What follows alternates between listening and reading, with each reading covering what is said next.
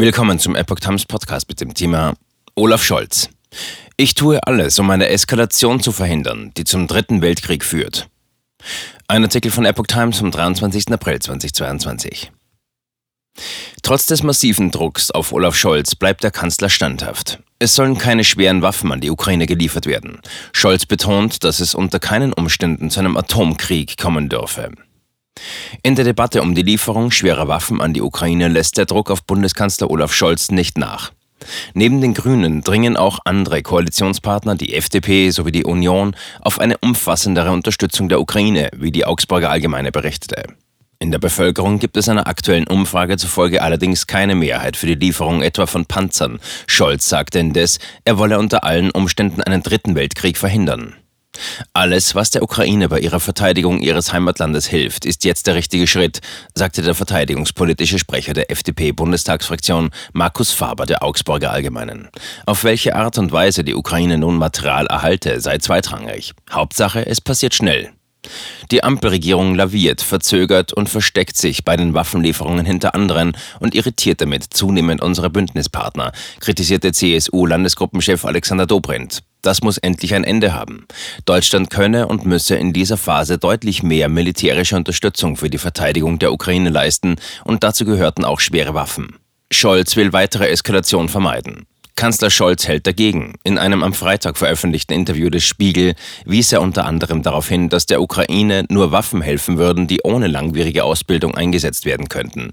Das geht am schnellsten mit Waffen aus ehemaligen sowjetischen Beständen, mit denen die Ukrainer gut vertraut sind. Er nannte so den Ringtausch mit Slowenien, das Panzer sowjetischer Bauart an die Ukraine liefert und dafür wiederum von Deutschland Hilfe für Ersatz bekommen soll. Er betonte auch, dass die NATO nicht in den Konflikt zwischen Russland und der Ukraine hineingezogen werden dürfe. Ich tue alles, um eine Eskalation zu verhindern, die zu einem dritten Weltkrieg führt. Es darf keinen Atomkrieg geben, sagte Scholz. Unterdessen sieht der Kanzler keinen Anlass für die SPD, ihre Russlandpolitik der vergangenen Jahre selbstkritisch aufzuarbeiten. Seit Adenauers Zeiten gibt es diese verfälschenden und verleumderischen Darstellungen der Europa- und Russlandpolitik der SPD. Das ärgert mich, sagte Scholz. Er befürworte jede Diskussion über die künftige Politik, weise aber zurück, dass die Eintrittskarte für eine Debatte eine Lüge sei. Umfrage. Jeder Zweite gegen Lieferung schwerer Waffen an Ukraine. Laut einer INSA-Umfrage für die Bild-Zeitung ist das Thema der schweren Waffenlieferung auch in der Bevölkerung umstritten. Demnach sprachen sich 50 Prozent der Befragten gegen die Lieferung schwerer Waffen aus. Für die Ausfuhr unter anderem von Panzern sind nur 43 Prozent. Unter Anhängern der SPD stößt die Ausfuhr schwerer Waffen auf deutlich größere Skepsis als im Durchschnitt. Unter Genossen sind 55 Prozent gegen und nur 41 Prozent für die Lieferung. Unter Unionswählern stimmen 55 Prozent für schwere Waffen, 40 Prozent dagegen. Bei grünen Anhängern sogar 72 Prozent, 25 Prozent dagegen. Laut INSA-Umfrage ist Außenministerin Annalena Baerbock derzeit die beliebteste Politikerin im Kabinett von Kanzler Olaf Scholz. 50 Prozent der Deutschen sind demnach mit Baerbocks Arbeit zufrieden oder eher zufrieden.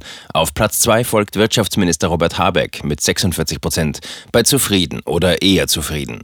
Überwiegend enttäuscht sind die Befragten von Gesundheitsminister Karl Lauterbach, Verteidigungsministerin Christine Lambrecht, Finanzminister Christian Lindner und Innenministerin Nancy Faeser. Wie die Bild weiter berichtet, fordern von den 1001 Befragten 57 Prozent einen Untersuchungsausschuss im Bundestag, um die Beziehungen deutscher Politiker zu Russland zu untersuchen.